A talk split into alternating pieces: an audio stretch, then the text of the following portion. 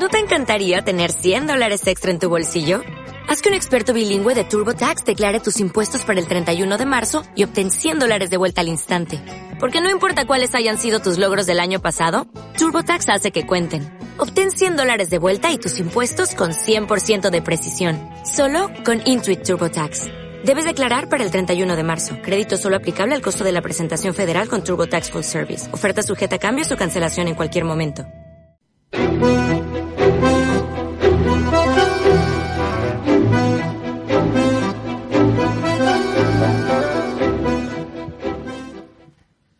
Bienvenidos al podcast de cine Rebobinar después de usar. Mi nombre es Daniel Compaño y me acompaña Alonso Avellán a mi derecha. ¿Qué tal, Alonso? Aquí estamos, ¿Qué como tal? nuevamente, ¿no? Ya hacía, hacía 15 días que no nos veíamos. Hacía 15 días. Estamos en pleno casi agosto. Qué calor, ¿eh? Sí, estamos a punto de terminar el mesecico, ya Sí. ha terminado la Eurocopa, ya podemos volver al cine, a nuestras vidas. Sí, a lo de siempre. Sí, a volver a la rutina. Bueno, recordamos que este es el último programa antes de irnos de vacaciones en agosto. Terminamos como- temporada como- entonces, ¿no? Como, sí, como- terminamos, como si fuéramos ahí una serie. Alguien importante, ¿no? Sí. Nueva temporada, Nueva nueva- temporada. nuevas sorpresas, Sí. un montón Nuevos de invitados, nuevos invitados, nuevos regalos, nuevos concursos. Sí, así que vais a descansar un mesecito de nosotros. Eh, vendremos con ideas frescas y, y cositas buenas. Cositas ricas. Cositas ricas. Eso sí que es ¿Y qué nos trae, Daniel? No, pues este, este, en este programa, que es el número 20, vamos a hablar de eh, los mejores malos del cine. Nuestros mejores malos. Sí, Sí, Eh, querido- la verdad que un sí, ranking, ¿no? es una lista que podría ser infinita. No, hemos- incluso hemos visto por internet que hay listas de los 100 mejores malos, los 50, tal. Y bueno, luego las consideraciones de malo pues también son relativas, ¿no? Bueno, pero, es hemos el, querido... el antagonista, ¿no? Es decir, o el villano. Sí, el villano, la verdad que, que sí, el- uno de los protagonistas de, de las películas pues es el que cae el peso de la maldad. Eso es, eh, bueno, siempre un héroe siempre necesita un villano, pues en este caso pues ha habido el cine ha parido grandes villanos.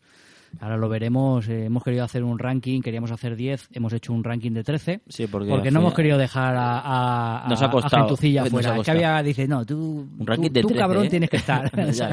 Y se nos han quedado mucho fuera, que luego lo veréis, pero bueno. Pero bueno, sí. Es lo, es lo de siempre. Eh, venimos, eh, venimos, no venimos, hemos quitado la sección de, de noticias porque nos hemos, nos ha sorprendido una serie este verano, este verano Claro. que, que hay muy, hay muy poquita cosa que ver. no, teníamos ganas y más sabiendo y conociendo nuestro programa, ¿no? Esa, esa melancolía de los años 80 siempre patente y siempre metiendo pues ese guiño, ¿no? Nuestro hacia, hacia esa década. Sí, es, es una serie de la que hablamos es Stranger Things. No puede haber ido muy lejos. ¿Qué es esto? ¿Conoces a Will? ¿Sabes dónde está? ¿De quién? Bueno, pues es Stranger Things, la nueva serie de Netflix que hace acopio de todos esos elementos de los años 80 que tanto nos gustan a los que ya tenemos una edad y que nos ha llenado un hueco en verano. Sí, la verdad que es una serie muy, muy liviana, ¿no? Son ocho episodios de momento, la primera temporada y, y, y la verdad que lo que ha demostrado es que no hace falta hacer un remake para volver a recuperar ese halo de, de los 80, ¿no? Tiene, toda la esencia de los 80, tiene muchos elementos. Sí, pero que dicho. digo que se agradece que no Sí. nos tengan que vender una historia que ya no la habían contado en los 80 para, para que para intentar un poco rescatar ese este público, ¿no? Que somos nosotros, por supuesto. Sí, es muy interesante la serie. ¿eh? Tienes. eh, Ocho episodios ujú. Y bueno, se parece que hay atisbos, ¿no? De, de una secuela que no saben si eh, unos hablan de secuela, otros hablan de, de precuela, de una historia antes de, de lo sucedido y ahí estamos esperando. Porque es una historia, es una aventura de, unos niños, ¿no? De cierta edad, que ya hemos visto en otras películas como Los Goonies o eh, Stand By Me, Quédate conmigo. Eh, Sí, tiene- de- mezclado, mezclado con otros elementos de ciencia ficción y de, bueno, monstruitos, un mundo paralelo, que es la verdad que es súper interesante. Sí, lo que te iba a decir es que lo, lo bonito de, de esa serie es que hay varios grupos de personajes, ¿no? De- por edades. Están los niños, Que lo hacen muy bien. están los niños que hacenlo muy bien, sobre todo, sobre todo eh, la chica que Sí, y el es a mí me hace muy adorable. gracia el desdentado, el chiquito gordito. Ah, Me hace mucha yo es que ya te digo, lo, lo vi en, sí que es verdad, está pequeño y lo vi en, en doblado y algunos pues está ese tipo de, de, de roles, ¿no? Está un poco forzado. Pero la chica, la chica sí que es encantadora. Eleven. Mm, Eleven. Eleven. Que, bueno, que nos recuerda, aparte un Sí, de bueno, lo, lo- que te iba a decir de, de los roles, ¿no? De, lo- de los grupos de que toca varios grupos, ¿no? Toca lo- los niños, toca los los teenagers, los ¿no? Lo- Los, adolescentes con los conflictos típicos que hemos visto mil veces en, en los colegios americanos, ¿no? Eh, ahí se inventó el bullying y, y luego, pues bueno, la- las mujeres eh, y los hombres divorciados, ¿no? Familias desestructuradas, con problemas, tal. La verdad que un antihéroe, un antihéroe el sheriff, un, un, eh, Cliff, ¿no? Eh, Y bueno, una Ryder, que es cabeza de cartel en esta película, pero quizá yo creo la- el protagonismo, el protagonismo se le va más los chiquillos. Que, sí, Winona lo, lo, lo bonito de, de rescatar a, a Winona Ryder, ¿no? que ya no recuerdo lo, lo último que había hecho, pero Alien, Alien Resurrection en los 90 lo único, lo último que yo recuerdo en mi mente. Seguro Ah, que ha no, hecho no, más no, cosas. habrá hecho, no, yo, Seguro, yo me acuerdo seguro. de Inocencia Interrumpida, por ejemplo. Bueno, y una vez en el Zara que la vi robar y... Sí, ha tenido una, una- unos momentos complicados. Y bueno, que es un- una de las típicas actrices de, de los 80, de los 90, que Sí. ha crecido con nosotros. Por eso que mejor... encaja perfectamente. en encaja perfectamente.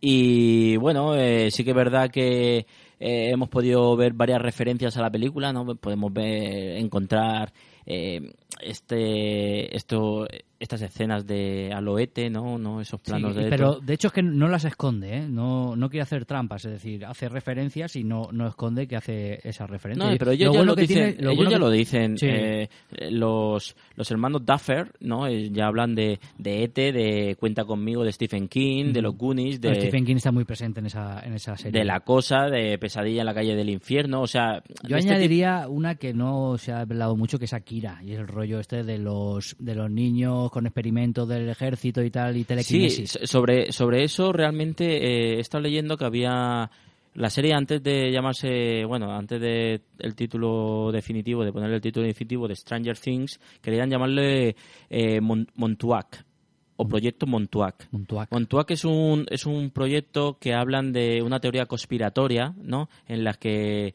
en, en esa base de, de los Estados Unidos estaban haciendo experimentos con, con inteligencia, inteligencia emocional, psico, ¿cómo es? Psico, mm, Telequinesis o... Sí, iba- a decirlo una palabra más, pero bueno, telequinesis y incluso puertas, viajes en el tiempo. Estaban haciendo experimentos. Pero bueno, es una teoría que está por ahí por... Se supone que es una teoría conspiratoria de esas que estaba haciendo el ejército de los Estados Unidos y bueno, tampoco es- se sabe si es como todo lo que se habla de- del Área 51. Y bueno, eh, en el casting, como, como curiosidad, podríamos hablar de, de que a todos los niños les hicieron interpretar escenas de Cuenta conmigo, de Stand, de Ah, Stand ¿sí? By Me, de Stephen King. Por eso que ellos no esconden en ningún momento esas referencias. Y lo que quisiera decir es que sí es verdad que son niños con bicicleta, pero me canso un poco que se asocie a Stephen King el, los niños en bicicleta. Me parece, sí que es verdad Steven que... Spielberg. Ay, Stephen King. ¿Qué he dicho? Stephen, Stephen King, Stephen, King. Stephen King. Stephen King. Eh, que parece que es el inventor de la bicicleta. Bueno, es uno de sus Eh, clichés, ¿no?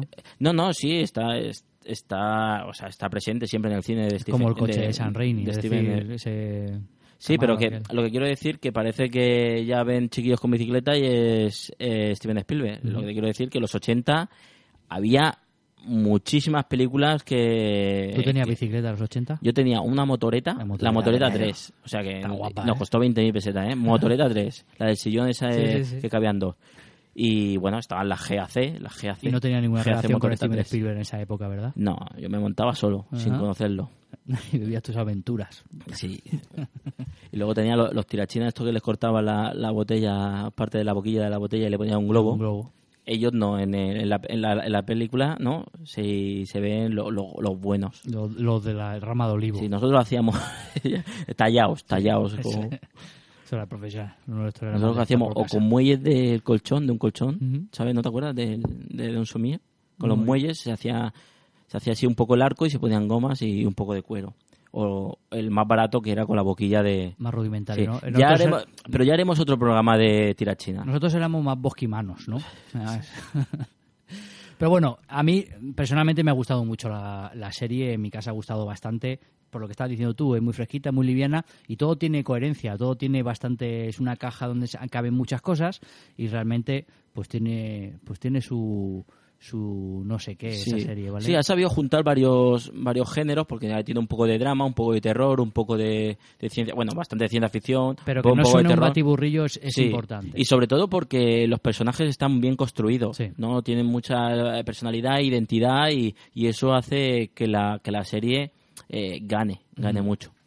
Eh, como última, una de la, como última curiosidad, eh, estaba leyendo que la chavala, ¿no? La Eleven, eh, no quería cortarse el pelo, le daba rollito cortarse el pelo y la convencieron viendo a Charlize Theron en Mad Max. Ah, Dice ¿sí? que, que tenía un, un toque agresivo, sexy y tal, y a la chavala la convencieron. Oye, mira, Pues mira, buen referente. ya sabéis, si tenéis novia, convencerla con Charlize Theron en Mad Creo que Theron lo que se haga queda bien. Ya, eso, eso es como el guapo que se deja barba y dice, ay, que bien le sienta la barba, No, claro, y afeitado. Lo que sea. Es Como dice, mira que bien le sienta la barba al de, al del, al del tribago. No, es que ese es guapo. Claro, o sea, es que se da igual lo que se haga. Y el moño, mira que bien le queda. Ah, claro, que eso, Así es más fácil. claro, es mucho más sencillo. Otra cosa es que sea feo, es como el que liga. Yo siempre he dicho, como el que liga, ¿no? Mira eh, ese guapo que liga. Eso no tiene mérito. No, no, eso no tiene mérito. El, el que tiene mérito es el feo que liga. Eso, eso, eso es de, para hacer una, Que ha una tenido- estatua. que ha tenido que desarrollar Claro, habilidades sociales que no ha tenido que desarrollar un guapo, que, Claro. viene, que viene de serie. Tienes que ir ya con tu frase pensada, como le entro, tal. Eso es. Es un personaje bien trabajado. Eso es su- supervivencia de, eh, del más apto. El guapo al final muere porque no sabe ni, ni comunicarse. Se dice una vez que un guapo hablaba Sí, bien. sí, sí. En fin. Bueno, eh, totalmente recomendable esta serie. La tenéis en Netflix, eh, lleva dos semanas en Netflix y Sí, se estrenó el día 15 y estáis a tiempo, antes de que os la destripen. antes que la revienten. Hay, hay de todo, hay neones, hay, hay los al principio de la, de la serie, la- la, sí. musiqueta con los sintetizadores. Sí, sí, Es total, todo- total. Total 80. Si queréis hacer un viaje hacia los 80, ya sabéis. Eh, antes de meternos con la tertulia, vamos a comentar las redes sociales, ¿vale? Que no se nos escapen. Eh, sabéis que nos podéis encontrar en Facebook y en, y en Ah, Twitter. Twitter, Twitter. Es una nueva red social que Sí, es un pajarete. está, está pegando. Está pegando fuerte ahora, ¿vale? Estamos en, en Twitter con Rebobinar VHS y en, y en Facebook nos tenéis como Rebobinar después de usar. Eh, estamos pensando también meternos en Badu, pero aún no está del todo decidido. Tenemos miedo que nos enseñen la picha. Echar roulette. Echa rule, echa rule, vamos a hacer una campaña fuerte este, este, este Vamos a mes. hacer un directo. Y bueno, pues entonces, ¿qué? Empezamos ya con... el- Bueno, lo único que decir, como fan de Vikingos, que, que también hablando de series, se estrena ahora, han hecho ya, están, han sacado ya, han lanzado el tráiler de la cuarta temporada y es una serie que, que sigo. Véndemela bien porque yo la dejé en la segunda. ¿En la segunda temporada? ¿No? ¿Viste la primera y no vi te la gustó? primera, vi la primera. Sí, estaba bien, pero yo creo que me la vendieron mal. Pues no Creo sé, a mí me encanta. Creo que me la vendieron La mal y, que me de- y encanta. dejé de verla. Yo a ver si retomo un poco de Nick, que es la serie esta de los hospitales de Cliff Owen. Bueno, no, no- siglo no nos interesa. no nos interesa. Está muy bien, ¿eh? Está- A mí me, han- me han recomendado la de Marco Polo. Y yo, le, yo, y yo dije, Marco Polo, pues si yo me targué entera, eras una vez los exploradores. No, no necesito, ¿sabes cuál es, no? Sí, sí, sí. Pero es que esa sí que era buena serie, ¿eh? Pero en todas las vertientes, ¿no? El cuerpo humano, los exploradores, los inventores. Serie francesa. Es buenísima, ¿eh? Sí, es para poner. a Pero que la ves ahora y te entretiene, ¿eh? Sí, yo creo que lo que sé del cuerpo humano lo sé gracias a los leucocitos, que, que tienen cara que tienen cara jodida, los, los, los malos. Y a Pornotube. Ya por- Todo lo que sé Todo lo que sea. se lo debo a eso. Bueno, vamos a escuchar un consejo publicitario y arrancamos con la tertulia. Café con leche, diario información y suplemento fin de semana. Cada viernes comienza la jornada en modo ocio. El suplemento fin de semana te acerca todas las propuestas de teatro, cine, conciertos y las exposiciones más recientes de toda la provincia.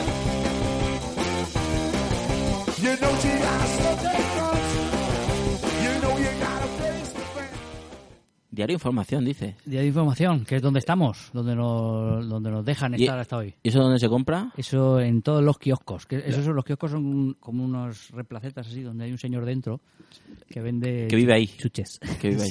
Sí, sí. Era el, el personaje de Julián de Barrio Sésamo, era un kiosquero. No sé si te acuerdas. Sí, sí, desde luego. desde luego. Vendía todo y vendía periódicos. y tenía pelo lacio. Eso es. Eh, nada, empezamos con la tertulia, la tertulia de los mejores malos. Eh, recordad, vamos a hacer un pequeño ranking que es nuestro, del 13 hacia el Sí, 1. vamos ¿vale? a los 40, ¿no? Como los 40, Sí, y pero con 13. Y vamos a empezar por... Esta semana desde el entra fuerte en la entra lista. en la lista, eh, se ha colado en la lista. Y es de los malos. eh, realmente, la primera pregunta que tengo yo para lanzar es ¿por qué nos atraen los malos? ¿No? Es decir, porque realmente en esta lista no están porque les tengamos asquete. Es decir, te- empatizamos con muchos de Si es ellos. que muchos son iconos del cine. Claro. Es decir, es, Como somos es nosotros, jodido empatizar como somos nosotros de los podcasts, pues muchos de ellos ha- han Sí. empezado así.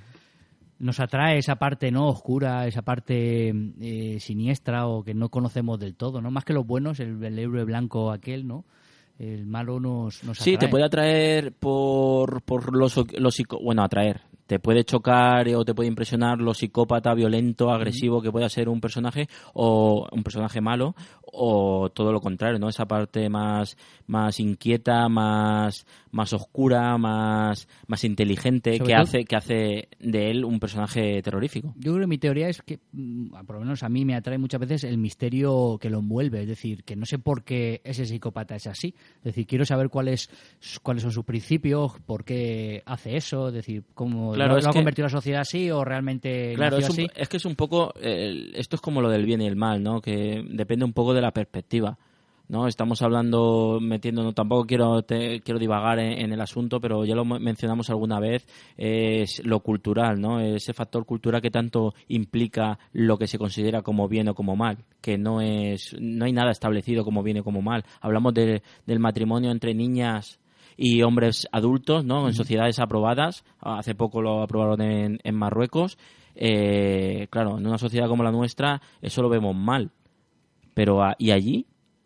Entonces, ¿cómo es? ¿Que está bien o, cómo es- o, se- o está mal? No, pero evidentemente tampoco, no, no quiero centrar en esto la Sí, sí, tertulia, eh, pero, no evidentemente, pero que evidentemente... depende de perspectiva. eh, eh, eh, Bueno, depende hay muchos malos de, de- los que vamos a hablar, evidentemente tú los calificas como gente malvada. Lo que pasa que, bueno, dices, bueno, por ejemplo, eh, uno de los que entran es Jack Torrance del Resplandor, ya hablaremos de él. Tú no puedes Sí, no va a decir hablar- que culturalmente eh, es interesante Sí, este sí, tipo. No, no decir, vale pa- no vale de pa la todo. No es la sociedad que lo corrompe. ¿no? Claro, No, pero bueno.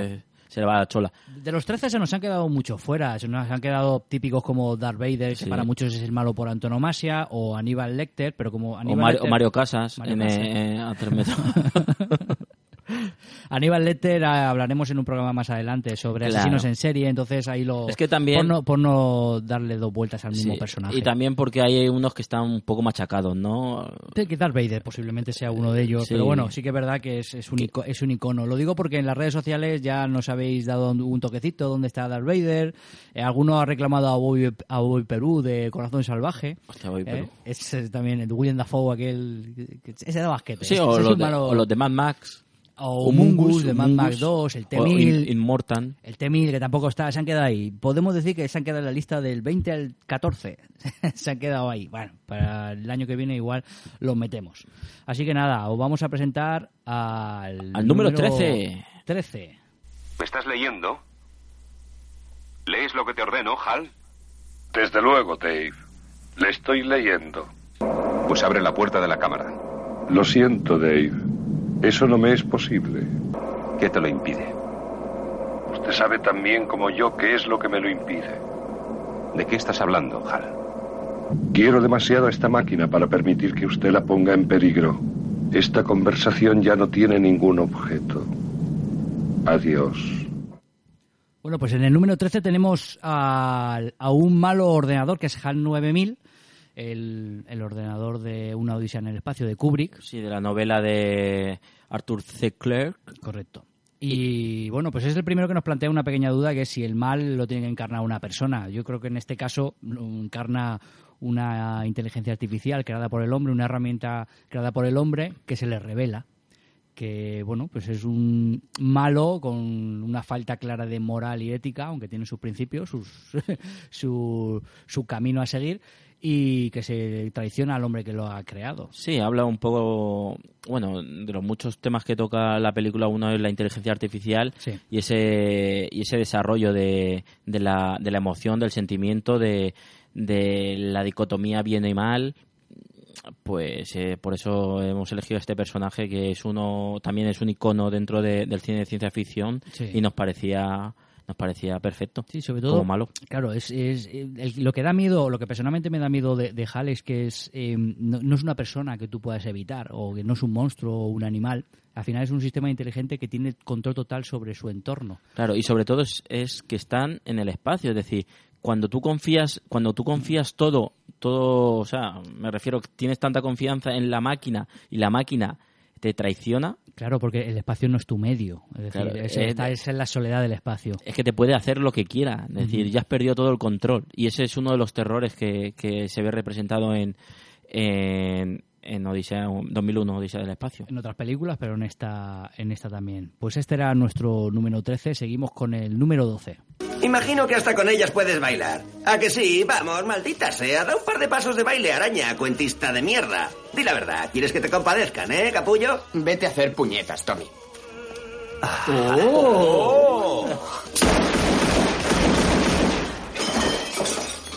A esto vamos a parar. ¿Qué os parece? Ya no molestará ¿Pero más. qué has hecho, estúpido?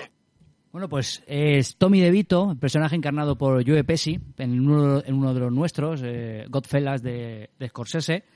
Y es un personaje que ha La pasado la historia. Sí, la verdad que Joe Pesci, ya no solo en uno de los nuestros, sino en, en, en esta época dorada de- del cine de, de Gaster, de, que va, bueno, de principio, mitad de, de los 90, encarna a varios personajes y todos todos del mismo del mismo corte y perfil, ¿no? Aparentemente eh, eh, aparentemente mm, sin, sin, sin miedo, ¿no? Sin miedo a ello, no me sale no me sale la palabra, pero luego terriblemente violentos, como Sí, hace en esta escena. Claro, o la escena eh, eh, que aparece en la película con el protagonista.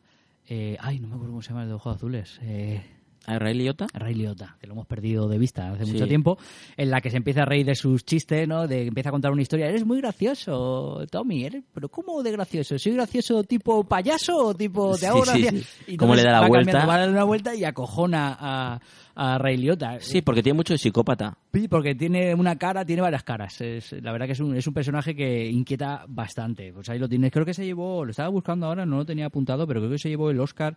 un- uno de los eh, tantos actores de esta lista que se llevaron Oscar por su interpretación, Joe Pesci se llevó, tendría que confirmarlo ahora porque fíjate, correcto, ganador del Oscar eh, mejor actor de, actor de reparto por en la película de 1990. Pues la verdad que la interpretación es genial y ha dejado un personaje totalmente para la posteridad. Que me gustaría recordar, eh, eh, recordar eh, como fan que soy acérrimo de Los Soprano, que David Chase cogió muchas cosas de esta serie cosas de él dijo que era su Corán y demás eh, ideas y demás pero es que eh, actores eh, de las de, de la película de uno de los nuestros acabaron en Los Soprano. Y personajes como este yo lo veo totalmente reflejado no sé si os acordáis de Ralphie aquel aquel mafioso que aparece en la cuarta y quinta temporada que está obsesionado con Gladiator que salga una cadena y yo eh, El Rubico soy ahí, hijo de, del Rubico este soy hijo de de, de un no sé marido de una madre la frase de Gladiator aquella que dice Russell Crowe Ah. eh, marido de una mujer padre de un hijo asesinado pues y le pega una curra al otro. Yo es que yo, Pechi, desde solo en casa estoy... abajo ¿no? Gran- gran papelón, ¿eh? no me acordaba de eso en casa Sí, pero bueno, también hizo anteriormente, en los 80 ya con Toro Salvaje, ¿eh? era, el- el hermano, el hermano de, de Robert De Niro. Eh, faltaría dinero mira Robert De Niro otro que eh, hizo un montón de papeles y, a lo que a lo- eh, lo Yo que cada vez hoy. que lo veo en Los padres de alguien, no, no, el novio del Ah, padre de no sé, uf, yo cada- ahí... necesita, necesita la pasta el flux el cash tío Bueno, no sé si, no creo que sea por eso, sino simplemente por estar ahí. Eh, el tipo de papel que le dan ahora, a comedias baratas de estas. Sí, se ha acabado el cine de mafiosos quizá y a lo mejor ya no tiene cabida. Bueno, seguimos con el siguiente. Este es el número 11. Abogado.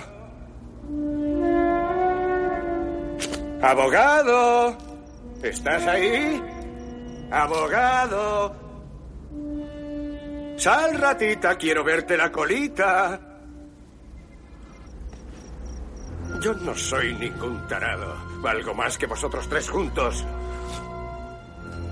Sé más que vosotros. He leído más que vosotros. Pienso más que vosotros. Y sé más filosofía que vosotros. Y puedo más que vosotros. ¿Creías que un par de mamporros en las pelotas bastarían para acabar conmigo? Te va a hacer falta mucho más que eso para demostrar que eres mejor que yo, abogado. Soy como Dios. Y Dios es como yo. Soy tan grande como Dios. Él es del mismo tamaño que yo. No está por encima de mí, ni yo estoy por debajo de él. Celicius, siglo XVII. Abogado. No tenía abuela más Cadi, ¿eh? No, pero está, está parafraseando un- una, una parte de Selicius. lo- es una- Bueno, pues es Robert De Niro. eh, hemos hablado antes de él. Sí, es el Cabo del Miedo que cuenta con un con un- una versión anterior, no de la novela de MacDonald, eh, con Robert Michu. No sé si os acordáis, Sí. Robert Michu tiene papeles célebres, ¿no? Eh, El típico de... Bueno, ay, ya se me ha olvidado, el de Hate Love. El... Sí, que hace de predicador. Que, que, mm, la noche del cazador. La noche del cazador, se me había olvidado. Eh, cosas del directo, cosas del directo. Eso es lo que- Pues Mascadí encarna un personaje mucho más violento que, que en el remake, violador, eh, que busca venganza porque su abogado, que es Nick Nolte, eh, no, no quiso no quiso hacer de abogado, eh, realmente no quiso abogado defensor, no quiso eh, por la crueldad de, de sus hechos, no quiso pues a- hacer ser profesional y prefirió meterlo en la cárcel. Y cuando él se enteró, en la cárcel se entera porque se forma de se forma de en derecho y, y se entera de que podía haberle caído menos años, pues busca la venganza. Y la Totalmente lo- el, el modus, el modus operandi es, es la venganza. Sí, sí, sí, totalmente. Eh, desde primero también intenta eh, tocar lo, lo que la parte más débil de, de Nick Nolte, que es la familia. In- Intenta me, tocar a la hija, o sea, meterse en la vida de la hija. eh, mata, bueno, eh, mata a su perro y tal, que tampoco, tampoco es esto. Y con, ten cuidado, ten y bueno, y ya, sabemos cómo, cómo termina porque lo hemos visto parodiado o, o haciendo referencias a ello hasta en Los Simpsons. Es una pena, eh, yo creo que este, este personaje eh, se ha visto demasiado parodiado.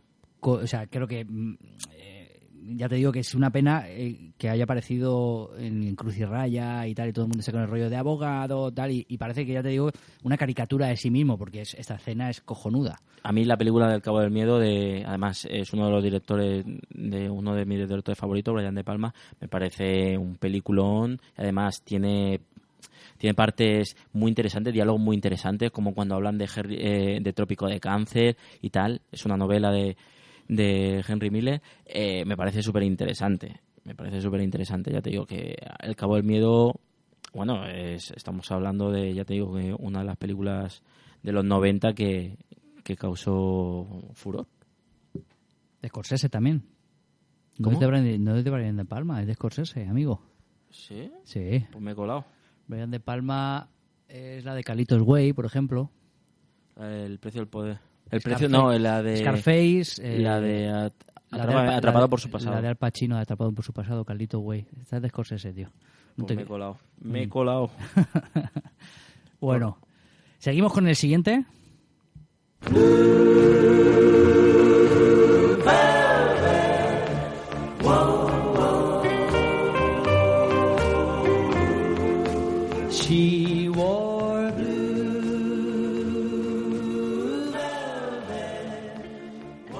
La película es Blue Velvet de Sí. David Lynch. Sí, esta es una, una versión de... Bueno, es la canción de Bobby Beaton. Y es una de las películas que ta- también reco- recomiendo.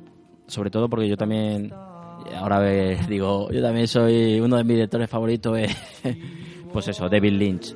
Eh, este es el personaje que hemos que hemos pillado para, para esta bueno para en esta parte para de, de malo es Fran Both Dennis Hopper es uno es el que encarna el mal Totalmente. con un personaje construido pero magníficamente. Es un sádico, ¿eh? pues es un sádico y además extorsionador porque tiene secuestrado. Tener en cuenta que aquí en este en este en esta película sale la, la preciosa Isabella Rossellini.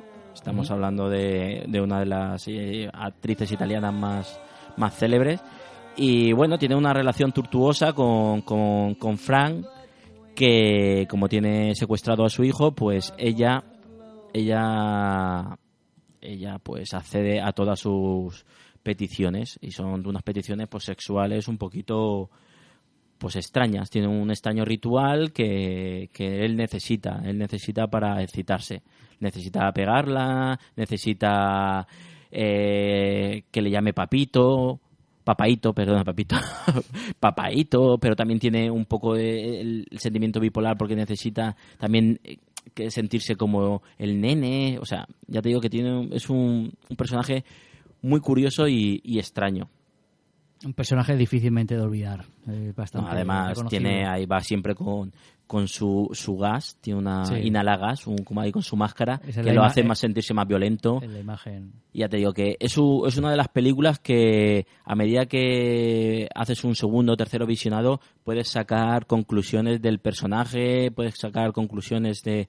porque David Lynch toca mucho siempre el mundo de la semiótica, el mundo de los símbolos, el significado de los símbolos, de, lo- de lo- de los símbolos y el terciopelo azul es uno de esos eh, símbolos. Sí, porque no sé si lo has dicho, es fetichista del terciopelo azul, Frank Booth, este malísimo, este villano Sí, del pueblo de Lumberton. utiliza pues eso utiliza ese esa parte no de, de fetiche no para amordazarla y para que no quiere sentirla no quiere que la hable no quiere que le miren los ojos porque se siente ya te digo es un personaje que que puede subyace ahí una historia anterior de abusos de, de, de violencia cuando era cuando, cuando era niño y es una película muy interesante Muy bien, pues seguimos con el siguiente que es el top 9. ¿Has oído hablar de los nativos de las minas de diamantes en Kimberley? ¿Sabes lo que les hacían cuando robaban diamantes? No te asustes, no los mataban. Eso hubiera sido como desguazar un Mercedes por tener una rueda pinchada. No, si los cogían, tenían que asegurarse de que podrían volver al trabajo, pero también de que no iban a escapar. Era más eficaz que las cadenas.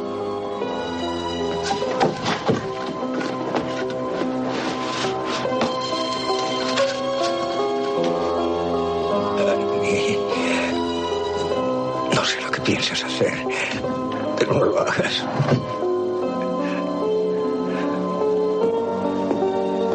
Por el amor de Dios. Cariño, confía en mí. Te lo suplico. Es por tu bien. No, por favor.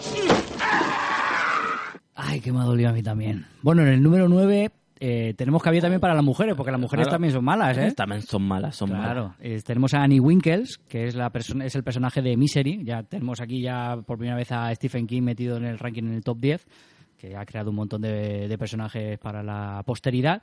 Y es un personaje interpretado por Kathy Bates, por lo que se llevó también un Oscar. Sí, la verdad que es un película No, no, mí. totalmente. Y la novela también es muy buena. Sí. Hablamos del personaje principal, que es un escritor que tiene un accidente de tráfico. eh, bueno, tiene un accidente de tráfico en, en la nieve, ¿no? Y, Y el destino la lleva a la casa de lleva, una fanática sí. de, de sus libros, de, que porque escribe un- unos libros sobre una chica que se llama Misery. Sí, que bueno, que se supone que el actor quería pasarlo de etapa, ¿no? Porque es un libro que es una historia. La mata, la mata en los libros. Sí, que quería pasar de etapa, me refiero que, que quería, como es un escritor de mucho éxito con ese tipo de novelas, ¿no? Porque son una- un personaje que a lo largo de varias novelas encarna encarna el protagonismo y quería deshacerse de eso de, y la mata, ¿no? Y, y parece que Annie no estaba del todo de acuerdo. No, no, la secuestra en su casa y, y le obliga a escribir, a reescribir un, Un libro para sacarle, o no, para, para porque Misery no podía, No podía morir. porque era una fanática, es una trastornada. De hecho, más adelante en la película, si la queréis re- revisionar o no la habéis visto nunca, eh, es una chica que está mal de la cabeza, es decir, que tiene algún un trastorno mental. ¿Pero quién Parece- eres tú para juzgarla? Parece, no, pero Ahora que le pegas un martillazo a los tobillos a alguien y ya enseguida te, te etiqueta. No, porque ella ella eh, deja las cosas, eh, tiene que estar en su sitio, no mirando hacia un hacia un- una cena en la que el pingüino tiene que mirar hacia la puerta, si no, pues eh, no algo no va bien Sí, en su sí. puta cabeza. Y Esto- bueno, pues la cena que acabas de describir, que es la que estábamos escuchando el corte, es brutal, la que le rompe las piernas para que no escape de su casa y termine el jodido libro de Misery. O sea, la chica, pues mira, tiene sus cosas. Y James Caan, que es el actor que interpreta al actor eh, en Misery, al escritor, eh, pues, pues pasa una odisea en esa Sí, película. solo, bueno, como para concluir, eh, de- destacar que está dirigida por Rob Reiner. Rob Reiner es otro de los directores de los 80 que ¿No ha es hecho... Brian De Palma? No, este no, este, este sí que... Pero no- lo tenía yo ahí como eh, Brian De Palma. Seguramente porque la de la de Los Intocables de Leon Ness también es suya y, y pues eso, no sé, lo confundiría. No sé. No, son que cosas no tengo de- perdón, son- no tengo son- perdón. Son cosas del directo, no pasa nada. Y bueno, pues eso, eh, Rob Reiner es director de películas como Cuenta conmigo, eh, La princesa prometida, Spinal Tap, o sea, ya te digo, uno de los de los directores de, de los 80 y los 90 que, que tiene un multitud de títulos, pues eso, célebres. Bueno, personaje totalmente odiable y muy, muy malo, el personaje de Danny Winkel. Seguimos con el número 8. ¿Qué es lo máximo que ha perdido a Caro Cruz? ¿Qué? Lo máximo que ha perdido a Caro Cruz. Pues no sé qué decirle. Elija. ¿Qué elija? Sí. ¿Para qué? Usted elija. Bueno, primero debería saber qué nos estamos jugando. Tiene que elegir. No puedo hacerlo por usted. No sería justo. No he apostado nada. Sí, lo ha hecho. Se ha apostado usted la vida, pero no lo sabía. Oiga, yo necesito saber qué está en juego. ¿Todo? ¿Por qué? Todo está en juego. Elija. Está bien. Cara, entonces. Enhorabuena. En el bolsillo no, señor. Ahí no, es su moneda de la suerte. ¿Dónde quiere que la guarde? Donde sea menos ahí. O se mezclará con las otras y se volverá una moneda corriente. Lo que es. Bueno, pues en el número 8, un personaje que a mí me apasiona totalmente, que es Anton Chigurh, eh, el Javier Bardem de No es un país para viejos, de los hermanos Cohen, de 2007, y que tiene un montón de matices. Es un, es, es un personaje, de hecho está catalogado como uno de los mejores malos de la historia, con tan poco tiempo. Fíjate que lleva en este mundo apenas 8 o 9 años, y es un asesino a sueldo, que bueno, que tiene sus, sus reglas propias y, y su forma de matar, a pesar de que tiene claro que, que lo que quiere hacer, que es en este caso matar a los a, por los, a los que tiene Sí.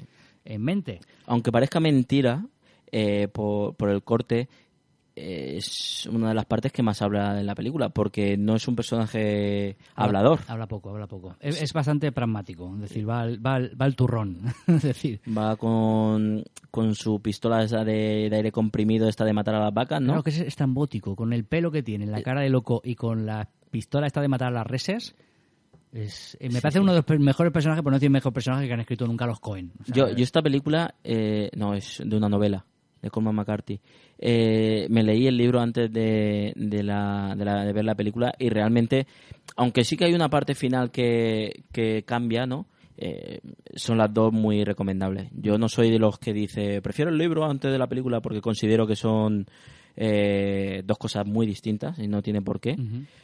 Y además son formas de contar una historia de dos formas muy distintas. Y, y la verdad que recomiendo las dos cosas. Solo decir que este escritor es el de la carretera.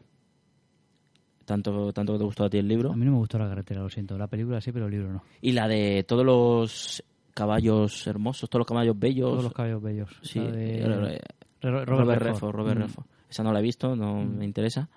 Pero bueno, que, que lo sepáis. Bueno, Javier Bardem que también se llevó otro Oscar por esta película, totalmente es que eclipsa totalmente al, al Es resto que tiene del una, cara, reparto. tiene una cara loco que... No, no, es, es buenísimo, con el mismo tono, con la mirada penetrante, es todo tan bizarro todo que, que, vamos, es un personaje totalmente para la historia, porque ti- es que está carente de emociones. Parece que único- la única emoción que se le puede achacar es la de, la de placer por matar, porque los demás se la Sí, soplan. es, es de lo que, lo que estabas comentando tú antes, el, el no saber por dónde te va a salir, ¿no? Un personaje que se te acerca así, que no tiene pinta de... Bueno, bueno, tiene un poquito, sí, pinta de loco tiene, pero que no sabes por dónde te va a salir, ¿no? Porque es silencioso, es como dices tú, es pragmático en su modelo de tirar la moneda. Sí. Y además ahí ha- en ese en ese diálogo ha reflejado un poco lo que es el personaje, ¿no? Y luego no la- no luego- mezclen las claro. monedas, no mezclen las monedas en el mismo bo- bolsillo porque si no la- le hará vulgar. Porque fíjate, se va con un consejito, ¿eh? Que mira, oye, mira, no te mato, pero encima te llevas un consejito gratis, ¿sabes? O sea, no, no me mezcles las monedas.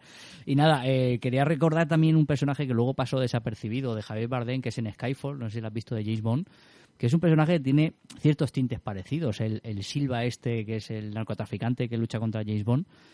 ¿La de Skyfall? La Skyfall, una de las últimas de, ah, de, James Bond. Es que no soy muy apasionado de. No, pues está muy, bien, y, está muy bien. Y, y, Javier Bardem roza, roza tintes de un personaje parecido, sin ser un psicópata. Pues bueno, es eh, bastante interesante. Seguimos con el siguiente.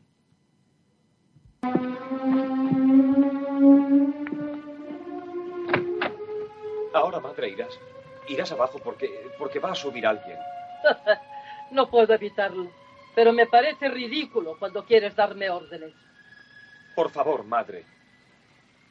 No, no me esconderé otra vez en la bodega. ¿Qué te has creído? ¿Eh? Me quedaré aquí. Esta es mi habitación y nadie me echará de ella. Y menos aún el insolente de mí.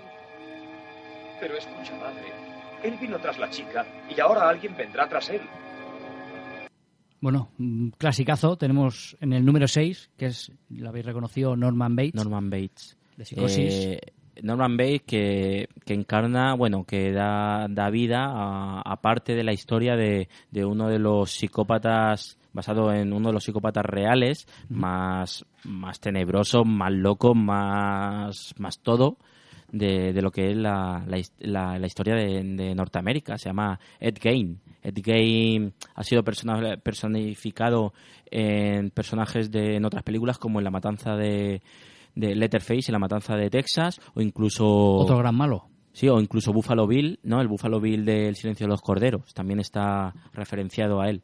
Eh, y cuentan, ¿no? Cuentan que cuando encontraron, bueno, eh, fueron la policía a la casa de, de este personaje, encontraron en su casa el cuerpo de, bueno, de uno de los de las víctimas que estaban buscando, colgado de los tobillos, decapitado y abierto por el torso entre otros macabros hallazgos que se encontraron en la, en la casa, también hablaban de 10 cabezas de mujer a las que les había quitado la parte superior. Se le complicó el fin de semana. ¿o qué? Pantallas de lámpara y asientos hechos de piel humana.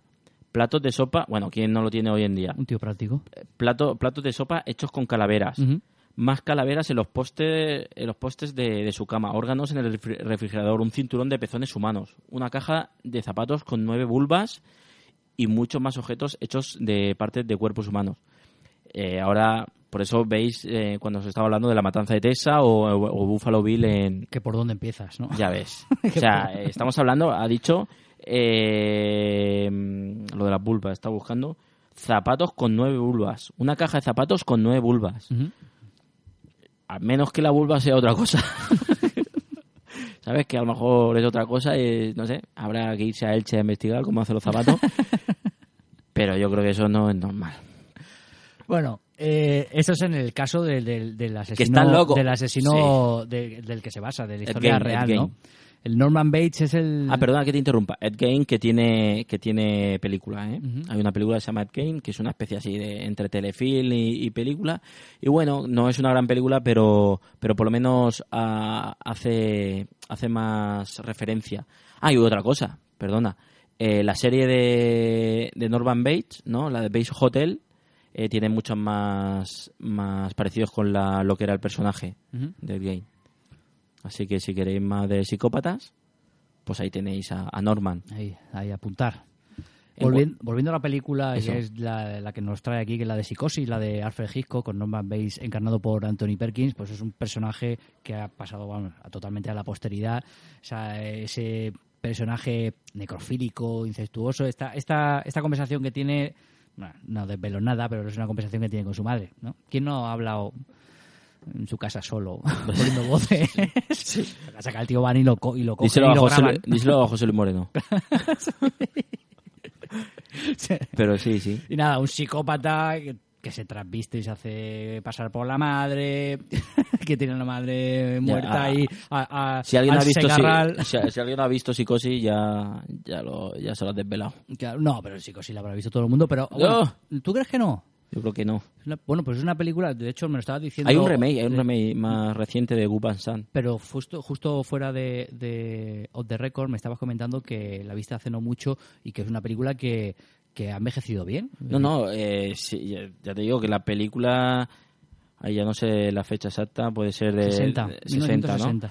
Eh, y, y estamos hablando de cincuenta y pico años, no por, han pasado cincuenta y pico años y, y, y la película tiene, o sea, da, mm, da que ver, o sea, qué bueno era eh,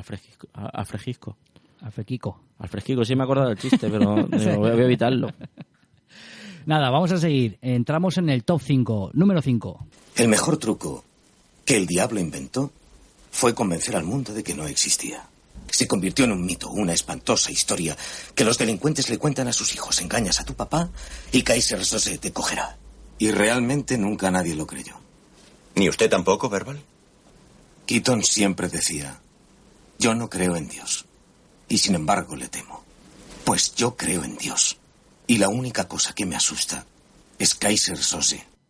Bueno, pues en el top 5 tenemos a un malo como Kaiser Sose, que lo narra brillantemente Kevin Spacey. Sí, le describe todas las, situ- eh, todas las circu- circunstancias del comienzo, desde el comienzo de, de- de cómo surge ese narcotraficante a cómo, a cómo se vuelve ese temido personaje. Sí, que tiene categoría de mitos, eh, que es una leyenda que cuenta que es el, el mal encarnado, es decir, no tiene ningún tipo de moral, no tiene ningún tipo de ética y da la sensación que en cualquier momento va a irrumpir en la pantalla y se va a cargar a todo, a todo Sí. lo que están han empezado la película. Es- Sí, vamos, comienza a llenar al, al personaje hasta convertirlo en, pues eso, en, el- en la persona más temida de, Claro. del círculo de los malos. De, Sí, pero que nadie sabe quién es realmente. Por eso habla Kevin Spacey de, de que uno de los mayores éxitos que ha tenido El Diablo es... eh, que hablen, que lo teman sin haberlo visto, ¿no? ¿Dice eso? No, que de- a- hace como que no existe, ¿no? Es, Ah,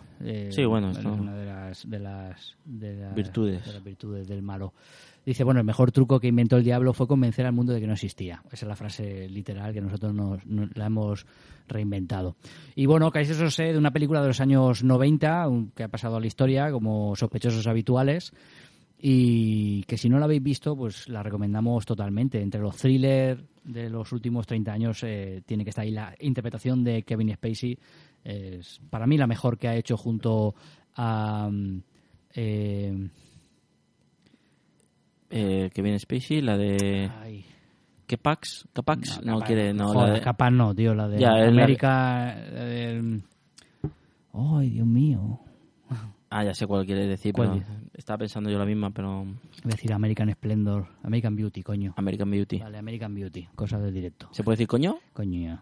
American Beauty, coma coño. Es una, una corte del director. Sí, bueno, y hablando de director, cabe decir que es de Brian, Brian Singer. Brian Singer es uno que, bueno, que ah, tiene tantos detractores como, como gente que, que lo adora, ¿no? Yo realmente es, bueno, es el, el director de, de X-Men, de, creo que ha hecho dos o tres de X-Men. Se ha metido en el mundo de los superhéroes. Sí, de Superman Returns y, y creo que la última de... Sí. La de Batman vs Superman, ¿no? Es Brian Singer, yo creo que sí, ¿eh? Bueno, no sé. Yo diría que sí. ¿eh? Ya no... Me suena a mí que una de estas de, de superhéroes ha hecho al final. Acaba de hacer. Sí, yo diría, lo vamos a buscar. Bueno, también ha hecho la de Valkyria. Ujú. La de Valkyria está de Tom Cruise. La de Operación Valkyria.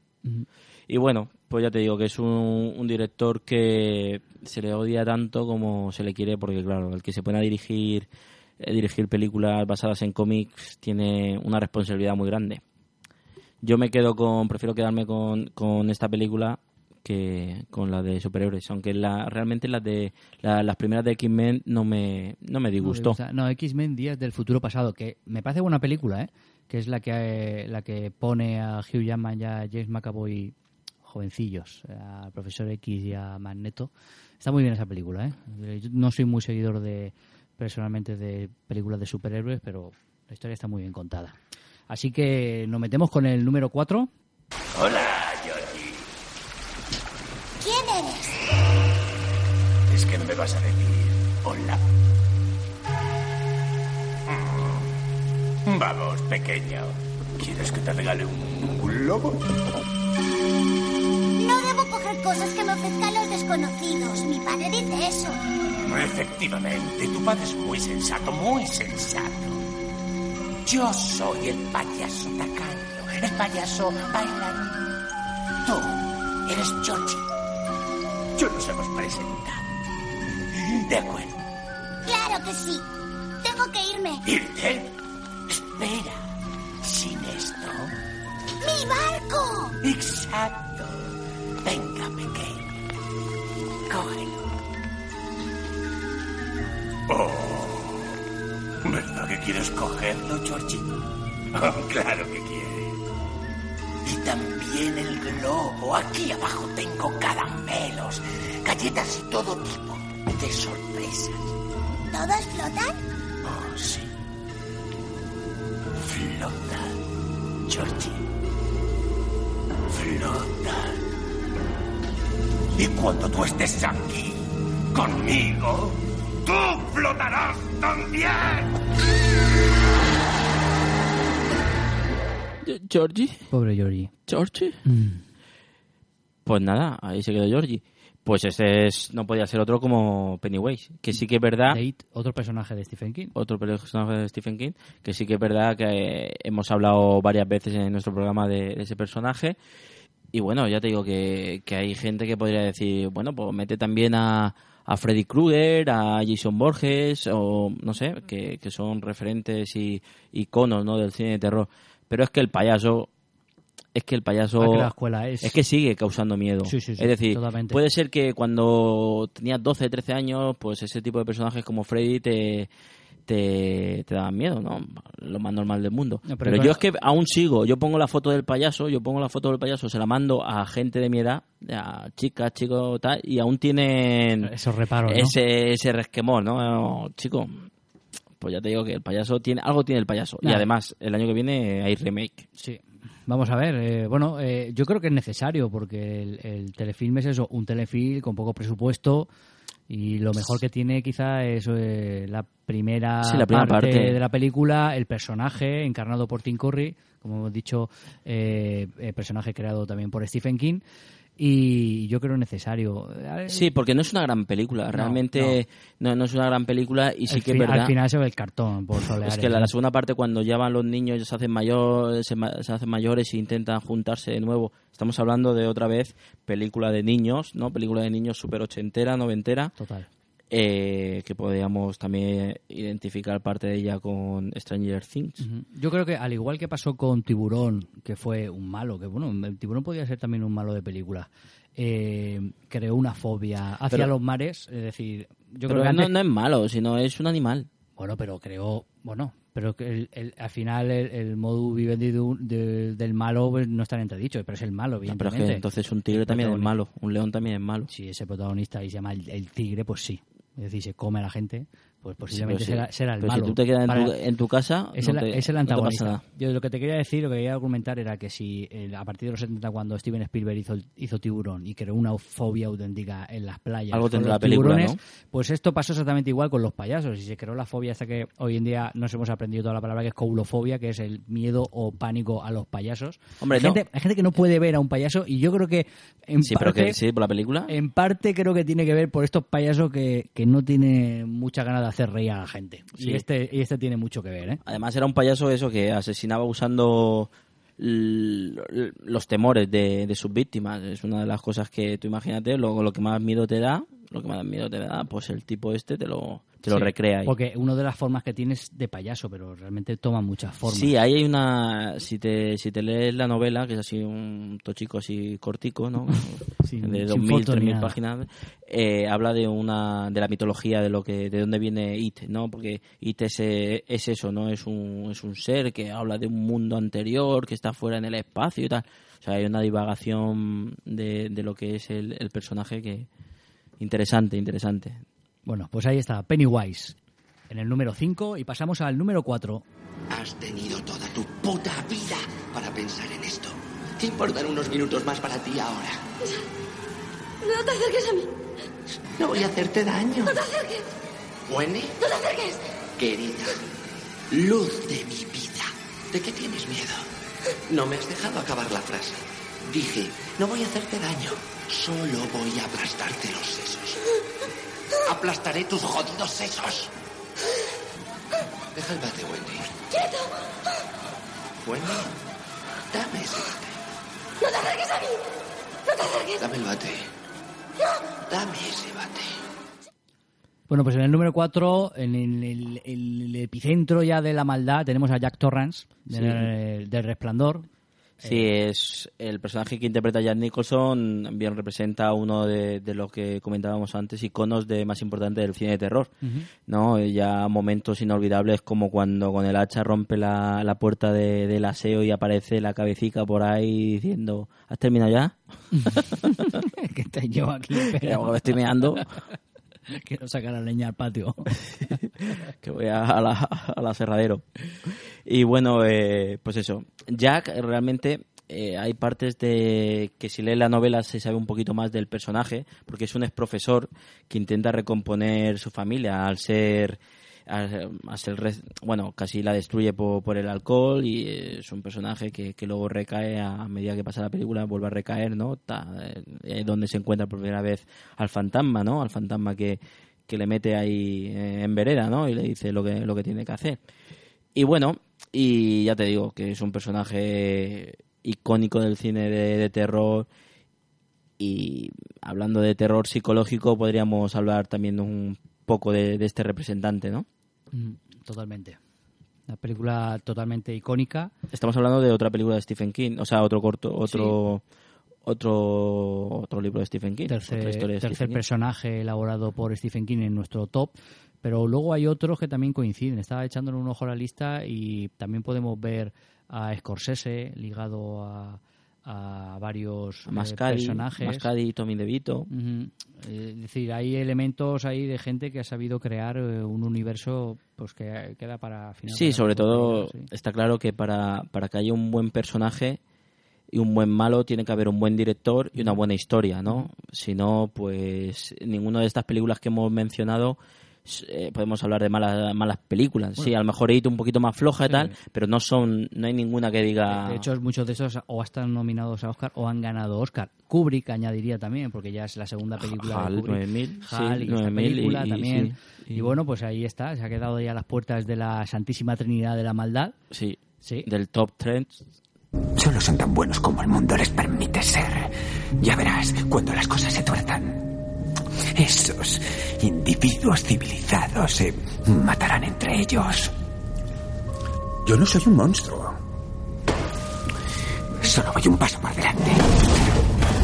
Pues ahí lo tienes, el Joker de Christopher Nolan, el Caballero Oscuro. Heath Ledger. Eh, De Heath Ledger, el malogrado Heath Ledger, que ya no contamos con él, un grandísimo actor, y que ha dejado para, para la eternidad a este Joker que nos ha hecho olvidar al de Jan Nicholson, que me parece me parecía un gran Joker, pero creo que se ha quedado en agua de borrajas. Sí, la- realmente el Batman de, de Tim Burton y, y, y el de Nolan son muy diferentes. ¿no? Totalmente. Bueno, también vienen de cómics diferentes. Sí, por eso te digo, son parte de- del mismo, de la misma mitología, del mismo, del mismo personaje, pero dos formas de contar la historia Sí. Diferentes. En este caso, el Joker es otra de las de, de las cosas por las que le hemos elegido a estos grandes malos y es que han- son capaces de eclipsar a- al protagonista o al héroe. Y de hecho, aunque es Batman es Batman, eh, cada vez que sale en pantalla el Joker sube el pan.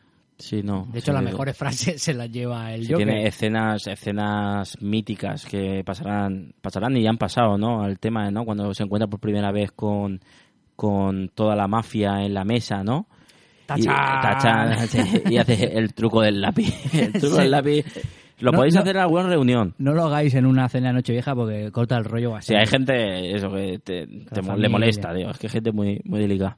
Sí, sí. Y lo que más miedo da, bueno, miedo o respeto de, de este tipo de malos, que ya lo hemos comentado, es que no sabes por dónde te va a salir, porque al final es un terrorista que no persigue el dinero, no persigue el poder, no persigue nada más que sembrar el, el mal, crear caos. Sí, se habla, pues eso, de, de la teoría del caos, ¿no? Un poquito, ¿no? El- y, y- y es lo que persigue, ¿no? Es un poco la anarquía eh, en, el- en la sociedad. Instaura una pequeña anarquía. Altera el orden establecido y comenzará a reinar el Soy un agente del caos. Y sabes que tiene el caos. Que es justo. Ya te digo que las mejores frases se las llevó este. Sí, ahí representa, ahí vemos como, como su filosofía de vida, su forma hacia donde... Es de unas cosas de las que enriquece a los personajes, ¿no? El que tenga una propia, un, un propio cariz, ¿no? Ese, ese tono, ese tono filosófico, aunque sea un poco retorcido, pero tiene, tiene su porqué, su explicación. Es un, Ah, no. es un personaje muy bien elaborado. Si un personaje mata por matar y tal, pues sí, eh, es muy olvidable. Pero Mm. bueno, aquí hablamos de caos, habla de, de su anarquía, ¿no? Que bueno, eso es- no entremos en, en política, pero bueno, ahí, ahí ha estado. Ahí tiene. El ahí- Tito Geldes. Eso es, se llevó un Oscar por esta, por esta película. Sí. Totalmente merecido. Nos vamos con el número 2. Refugia a enemigos del Estado, ¿no?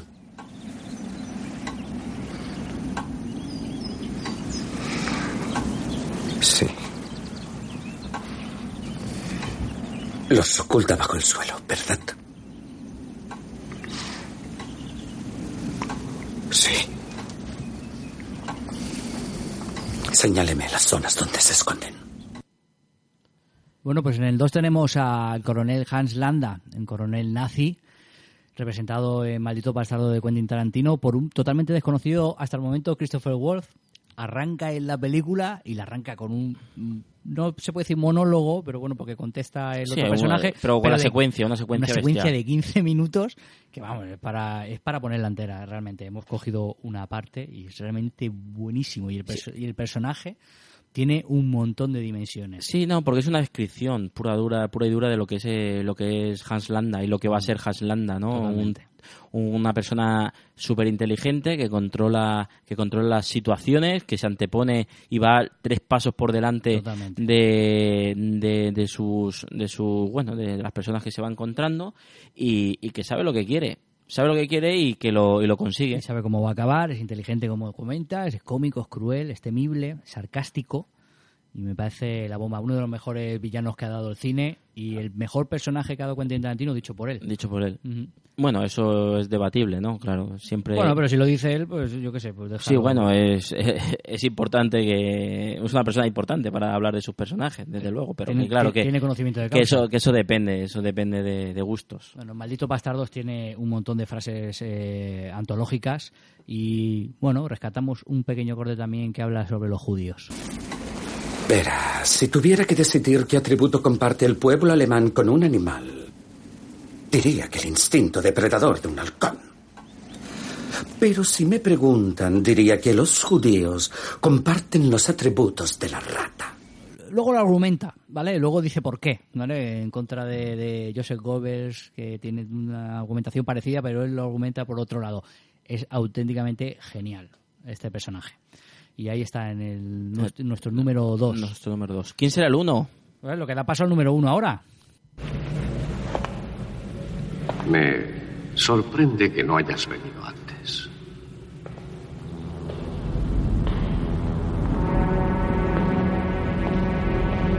No es cosa fácil conocer a tu creador. ¿Y qué puedo hacer yo por ti? ¿Puede el creador reparar lo que ha hecho? ¿Te gustaría ser modificado? Y quedarme aquí.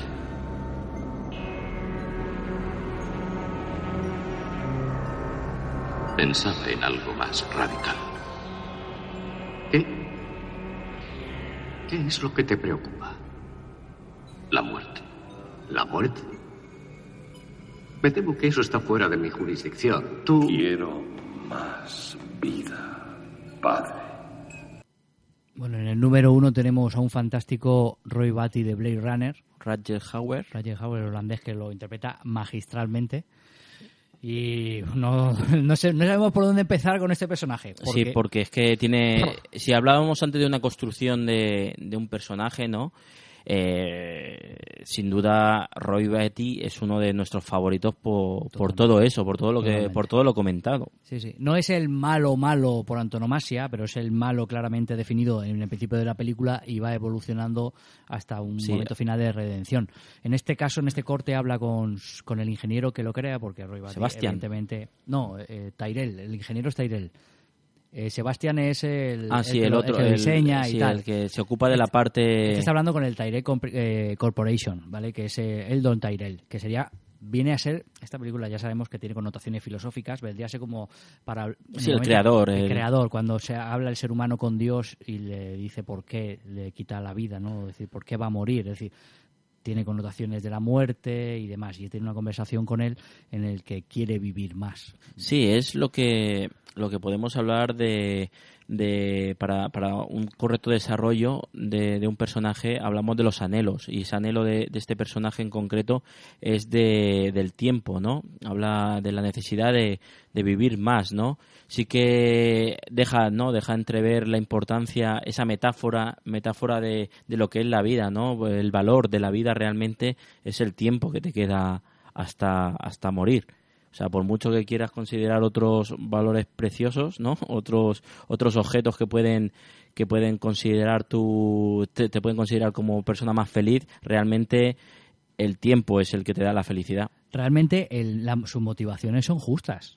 ¿no? Es decir, lo que quiere es vivir más. Le han puesto Sí. un reloj de cuatro años y lo que quiere es que lo modifiquen Sí, para lo que, que, viva más. Lo que hablamos, eh, se ha hablado hace unos años, se, se hablaba más de la obsole- obsolescencia programada, ¿no? Esta sería vital. ¿No? Estamos hablando de, de la fecha de caducidad de, de, de un producto, porque no deja de ser otra cosa, Roy, que, que un producto, ¿no? Un juguete de- desarrollado por, por los humanos para hacer funciones, hacer trabajos que los humanos no, no querían hacer. Claro, lo que pasa es que al igual que Hal, pues toma conciencia y se revela ante su Claro. creador, ante, ante el hombre. Deja de ser una herramienta sumisa a convertirse en alguien con conciencia de vida y que bueno, que quiere su sitio en el mundo. Seguido a esta escena hay una frase que a mí siempre me ha encantado, que es la que le dice el Don Tyrell, que dice eh, la luz que brilla con intensidad dura la mitad del tiempo. Y tú has brillado con, la- con mucha intensidad, Roy. Sí, eh, el guion, el guion y, las frases que tiene Blade Runner eh, lo hace, lo convierte en una película de lo que es, una película de culto. O sea, Otra, otra que están haciendo ya la segunda parte, empezaron a rodar hace dos meses y bueno, están metido Ridley Scott, están metido Harrison Ford, está metido eh, Ryan Gosling. Vamos a ver, ¿no? Vamos, va- vamos a ver. Vamos, a ver, porque a- a- algunos hemos visto la de Prometheus, entonces vamos, tenemos que esperar Pues sí. pacientemente.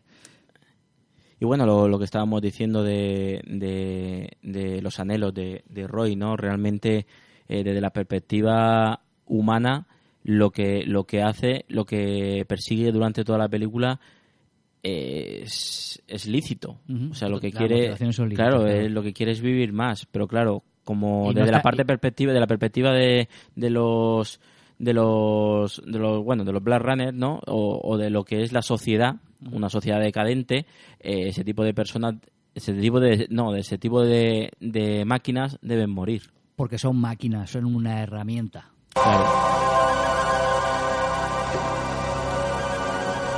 Es toda una experiencia vivir con miedo, ¿verdad? Eso es lo que significa ser esclavo. Ahí se lo está comentando a Harrison Ford. otra otra frasaza Sí. frasaca Sí. Ese es en el es giro. toda una es- experiencia vivir con miedo Aquí lamentamos, vamos a tener que soltar algún spoiler para el que no haya visto Blade Runner, pero es que si a día de hoy no ha visto Blade Runner, el problema es vuestro. no Sí, claro. Entonces es el giro final que hace la película de ser el malo, que luego vas entendiéndolo y se convierte pues en un justo, ¿no? Es que da penica, ¿eh? Claro. Porque dice, es una experiencia, no, es toda una experiencia vivir con miedo, ¿no? Lo- le dice cuando eh, la vida de, de Descartes, ¿no? Eh, depende de, de la voluntad de, de, de Roy, ¿no? Porque lo tiene ahí colgando, está colgando de la cornisa, ¿no? Y, y él puede pisarle y... Eso es lo que significa ser esclavo, depender de otra de otra gente. En este habla- caso es como se siente Roy Batty, depender, Sí. depender su vida. Lo que quiere ser, es ser libre, anhela la libertad para vivir, para hacer lo que dé la gana. Sí, es un canto, es un canto eso, a la libertad, a, a, a la opresión, ¿no? A la- al miedo, a, la verdad que, que es una película, es un- una obra maestra. Para terminar con Con, la, con una fase, con, no, ¿no? con la, la parte célebre, ¿no? De, si podemos rescatar alguno de, alguno de los cortes más, más importantes de la película, el siguiente es el que todos recordaréis seguro. Yo he visto cosas que vosotros no creeríais. Atacar naves en llamas más allá de Orión.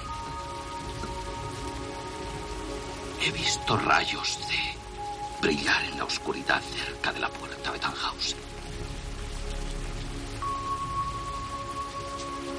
Todos esos momentos se perderán en el tiempo. Como lágrimas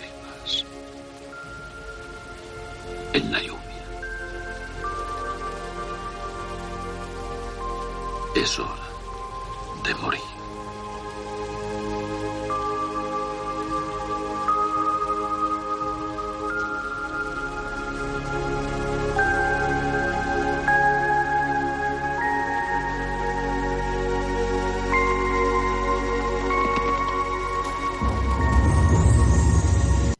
Se me ha metido algo en el ojico y, está, y alguien se ha dejado la puerta abierta y, estoy...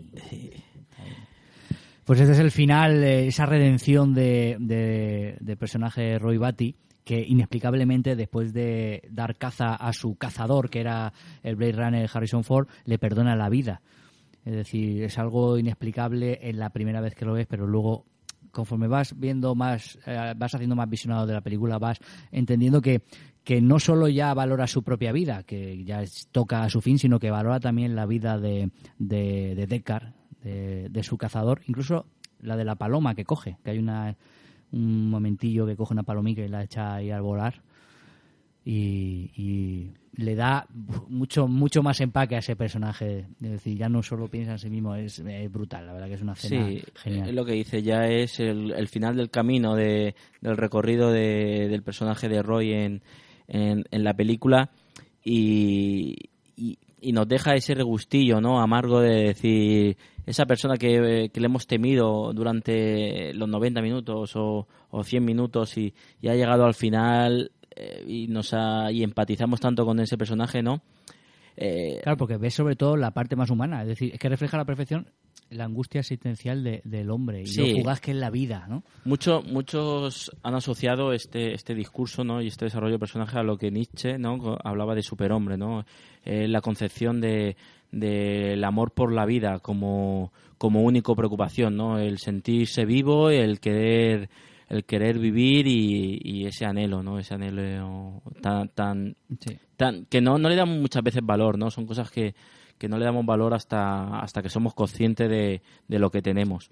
Ahí es donde se ven más las características humanas que tiene Roy Batty, que es un replicante, un Sí. replicante es medio cibo, Es que- es medio que- humano, entonces yo creo que ahí toman más fuerza. la, las- me- la metáfora la metáfora también reside en eso no el de en que vemos más signos de humano Sí. en Roy que en otros personajes de, de la película Totalmente, totalmente. y bueno ya te digo que ese final con esa música de, de Vangelis ahí no sé es- esa atmósfera de de colores verdes rojos la lluvia la lluvia ácida cayendo en los personajes no sé es una una escenaca escenaca Yo creo que ya te digo, no hay que medir con la misma vara a la posible Blade Runner 2 que vayamos a ver. Es mejor no pero- hacerlo. Pero es, muy- es que es muy difícil. Es que eso han se juntaron una serie de elementos en ese momento que no se van a volver a dar. No se van a volver a dar por expectativas, por, por mil cosas. Entonces, bueno, el tiempo dirá. También es verdad que, eh, como dices tú, el tiempo dirá y, y que la película en un principio no, no tuvo ese éxito. Así, que evidentemente no lo tuvo. así que, que a lo mejor eh, nos, nos decepciona y luego al cabo de 30 años se vuelve otra vez película de... Hace cosa de unos meses yo rescaté en el Facebook eh, la crítica que le hicieron en el país a Blade Runner. O sea, fue infame. ¿eh? O sea, no es que digas, bueno... eh, ¿Era Bollero? ¿Era Bollero? No, no, no, es del 82. Bollero estaba, ahí- ya te digo que estaba en el instituto. No, uf, no creo, ¿eh? No, en el instituto la, ya- la recuperaré. eh, debido a este programa recuperaré la crítica porque es que es, es que es brutal. Eh, No puedes... eh, Hay que alejarse un poco también de los críticos. Además, eh, Ya, pero que esa, esa crítica te va a perseguir toda Sí, la no, vida. no, está- es está decir, claro, está claro. Claro, es que estás hablando de posiblemente la mejor película de ciencia ficción de la historia. a mí me gustaría, Que se- eh, se a mí me gustaría saber en qué clase piensa... de filosofía de- del instituto te la ponen como ejemplo. A mí me gustaría saber qué piensa ahora mismo de la película. Por eso te digo. Es decir, muchas veces la presión social puede hacerte cambiar un, un criterio. Bueno, igual está muerto este hombre. Pues no sé. No, no voy a decir nada. Igual le, le llegó, le llegó su momento. Ah, Diego Galán, el diario El País. Mira, te leo. Una historieta pretenciosa. El edulcoramiento de la vulgar peripecia del protagonista y la confusión con que está rodada convierte en monótono cartón piedra lo que quizás estuviera concebido como una estrella de la película, como estrella de la película. Blade Runner me parece en ocasiones un spot televisivo. Más un spot televisivo que una película hecha seriamente. Debería costar menos la entrada. ¡Nye! Fueron escasos los críticos que no supieron apreciar la dificultad que tiene Scott para narrar con sencillez una historia tan simple. Ahí ha quedado. Diego Galán. Telúrico me deja. Así que con esto terminamos nuestro top de malos malísimos. Aunque... Es- sí, esperamos, bueno, ya te digo que esto puede ser un gran debate de, ah, oye, pues a mí me ha faltado... No, de hecho hay gente que no, no apreciaba que hubiéramos metido a Roy Batty porque sí que es verdad que no es la encarnación del mal. Pero bueno, es que el malo no tiene las connotaciones de- del diablo. Es decir, es el antagonista, es el malo que queda Sí, para el es, es como cuando hablábamos de héroe y antihéroe, ¿no? Es decir, eh, esa consideración de malo no quiere decir siempre que, que sea que vaya por ahí violando vírgenes. ¿no? Eh, sino es el antagonista y, y bueno, en un momento de la película sí que era el malo. Además, eh, mata, mata. También que es verdad que mata por sobrevivir. Es un poco el acorralado del futuro, de, de la ciencia ficción. Y al final es el que se enfrenta al héroe o al protagonista, que es Deckard en este caso. Lo que pasa es que finalmente lo eclipsa, a pesar de Harrison Ford. Es así de simple. Y nada, esperemos que os haya gustado este ranking que hemos hecho. Y dejar cualquier comentario en las redes sociales. Sí, el discurso está abierto y el debate está abierto y, y estaremos encantados de decir, no tengo ni, ni idea. ¿Te parece si sacrificamos a, a algún actorucho o algún... Sí, claro. Para despedir Bueno, no sé la si, temporada? No sé si esta semana querrán sacrificio. Sí, por supuesto. Ellos siempre tienen sed de sangre y destrucción. Ni. Ni. Ni. ¿Quiénes sois? Somos los caballeros que dicen ni. No, no seréis los que dicen ni. Los mismos. Quienes los escuchan no suelen vivir para contarlo. Los que dicen ni. Piden un sacrificio.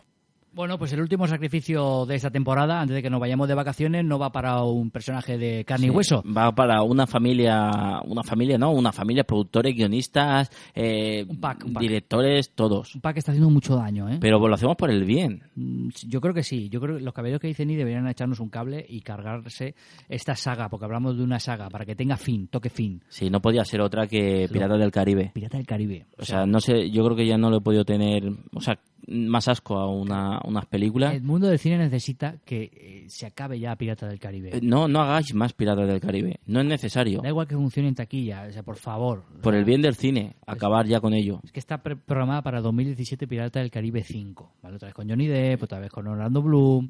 Es que está quemando, está quemando a personajes. No, sí, es- es Puede ser que lo hagan también para darle trabajo a Orlando Bloom, porque solo hace eso. Y Johnny Depp, que se ha, se ha, se ha encorsetado en ese Sí, sí, es personaje que- es y que no, ya le- te digo no levanta cabeza. Que ¿eh? se, se va a cargar a, a grandes actores. No lo digo por Orlando Bloom, por supuesto. Jeffrey Rush. Jeffrey Rush es un pedazo de actor, ¿eh? Y todavía lo tienes ahí de Sí, y ahora, y ahora te vienes con. Javier Bardem. No ya sé. no da más vuelta la historia. Yo soy una persona que a mí me gustó mucho la primera de Pirata del Caribe. A pesar que hay una parte que se hace más lentilla, pues es muy, oye, muy amena. Sí, es una película de aventuras. reco- re- recogía de nuevo ese espíritu de aventuras y de piratas, que a mí el mundo de los piratas pues, me apasiona bastante. Pero yo cuando ya vi la segunda, y ya creo que llegué a ver la tercera, no recuerdo muy Yo bien. la tercera, eh, la tercera es el, No, la, la segunda ya me aburrió, me hubo, hubo partes El cofre, el cofre del hombre muerto, la segunda, que yo me dormí tres veces en el cine, que yo no me duermo nunca en el cine. ¿eh? Había una escena en la que pelean en un molino que me dormí dos veces y me desperté con la, con la pelea en el molino. Digo, no te puedo creer.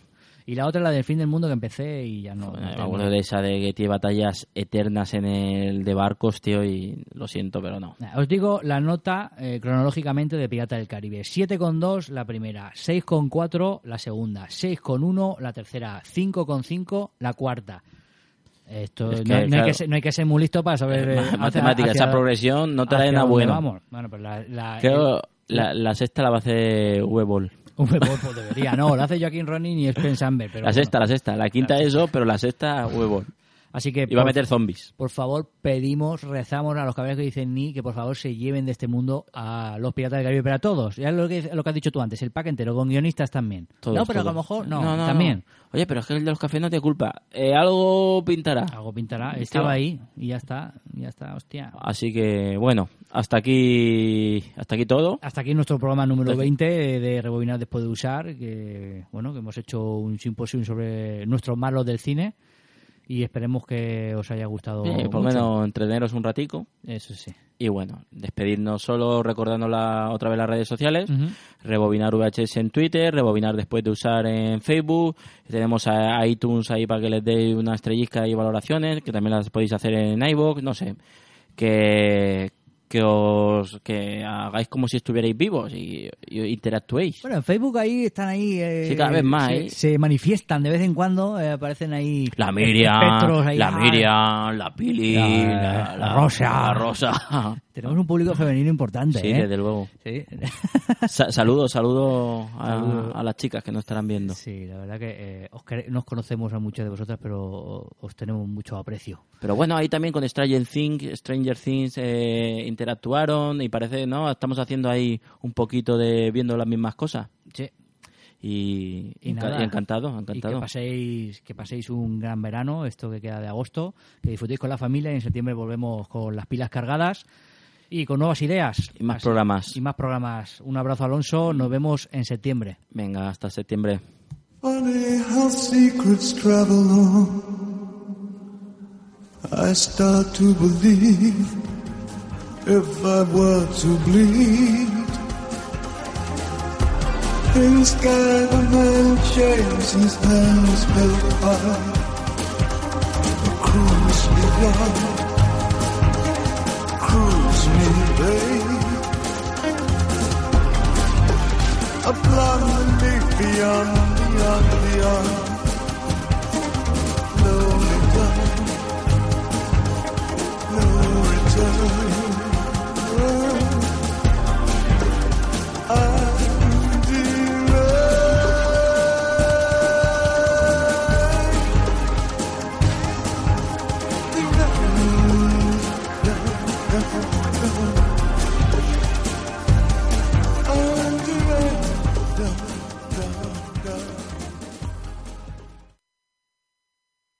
En Sherwin Williams somos tu compa, tu pana, tu socio, pero sobre todo somos tu aliado, con más de 6.000 representantes para atenderte en tu idioma y beneficios para contratistas que encontrarás en aliadopro.com. En Sherwin Williams somos el aliado del PRO.